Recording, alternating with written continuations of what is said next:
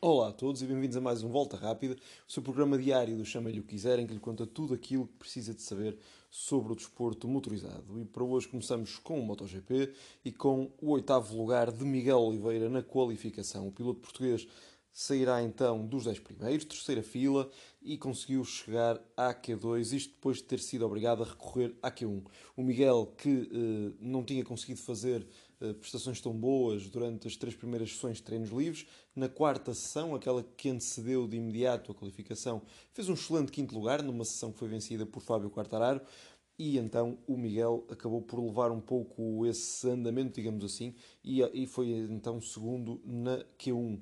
A Q1, que recordo, os dois mais rápidos são apurados para a Q2, onde já estão os eh, 10 mais rápidos dos treinos livres.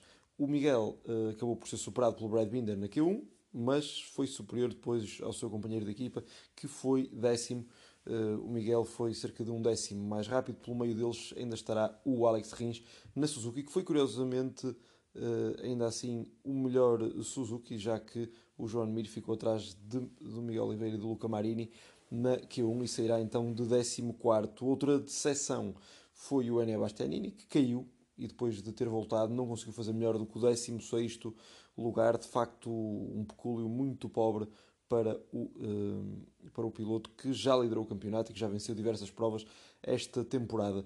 De referir também que, uh, no que diz respeito a desilusões, podemos contar também a equipa da Honda, em que Takaaki Nakagami foi o melhor e foi apenas 12 e último na Q2.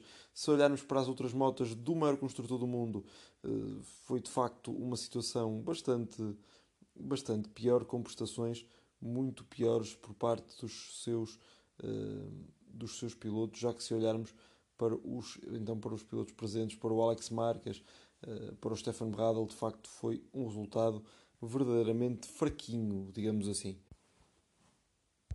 Veremos se a equipa então da Honda irá uh, ficar-se novamente sem pontos, mas isso são coisas para sabermos amanhã. A pole position foi para o italiano, Pecco Bagnaia, a, mostrar que a Ducati de facto está em boa forma, conseguiu fazer então o melhor, o melhor tempo e de facto foi algo muito festejado, notou-se a felicidade de uh, por ter superado o seu grande rival nesta fase, que é o Fábio Quartararo, líder do campeonato, que foi segundo, pareceu estar sempre com alguma tranquilidade. No fim, apesar de tudo, ia caindo, mas com muita mestria conseguiu uh, segurar a sua moto.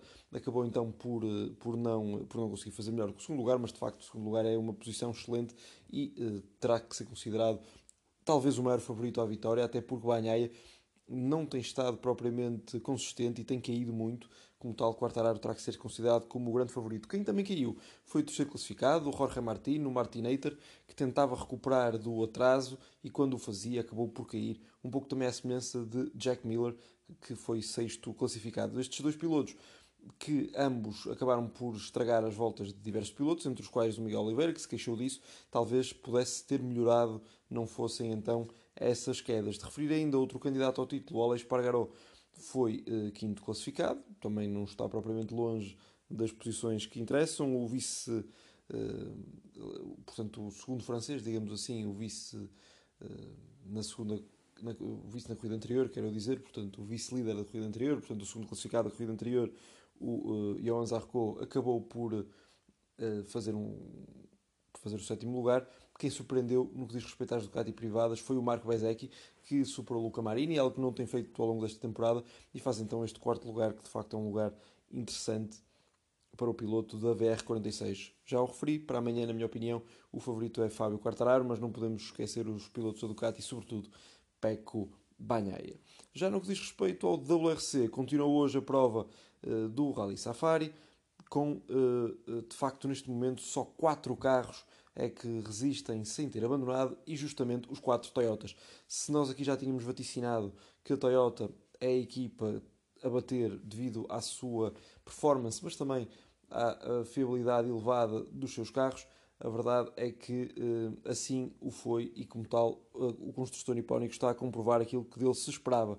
Carla Romampera também a comprovar que, mesmo eh, com o calor, muito calor existente no Quênia continua um cubo de gelo, embora hoje, uh, para lá do calor habitual, aquilo que se viu foi muita chuva que alagou por completo os troços e deixou os pilotos em muitos momentos com muitas dificuldades de visibilidade, não conseguiam ver bem e, como tal, eh, isso causou então muitas dificuldades, nomeadamente ao Terreneville, que eh, teve um encontro imediato com uma árvore, algo que o fez atrasar bastante. Ainda assim, é quinto classificado, poderá amelhar alguns pontos interessantes, mas já não pode aspirar a mais do que isso.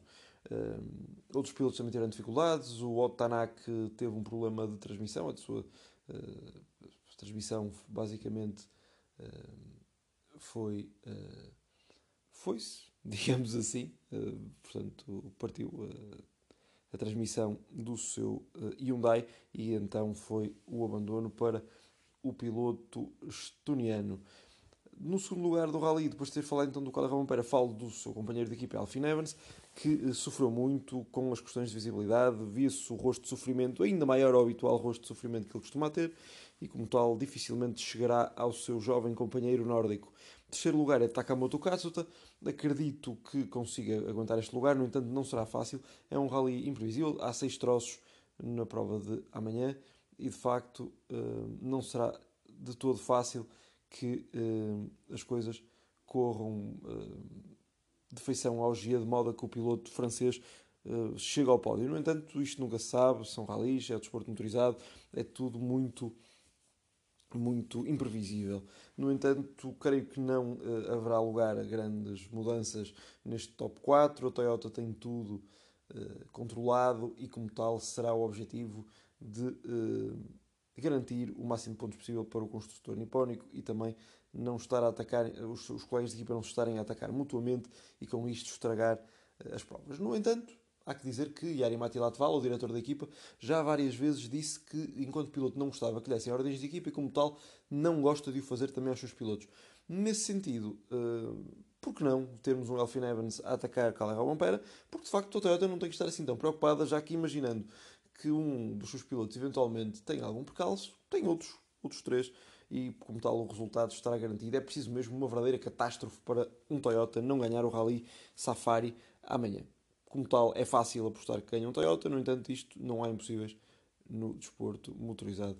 Agradeço a sua companhia por ter estado hoje connosco. Amanhã há mais Rally e há então a corrida de MotoGP. E cá, e cá estaremos amanhã também para fazer a análise de tudo isso. Muito obrigado, até amanhã.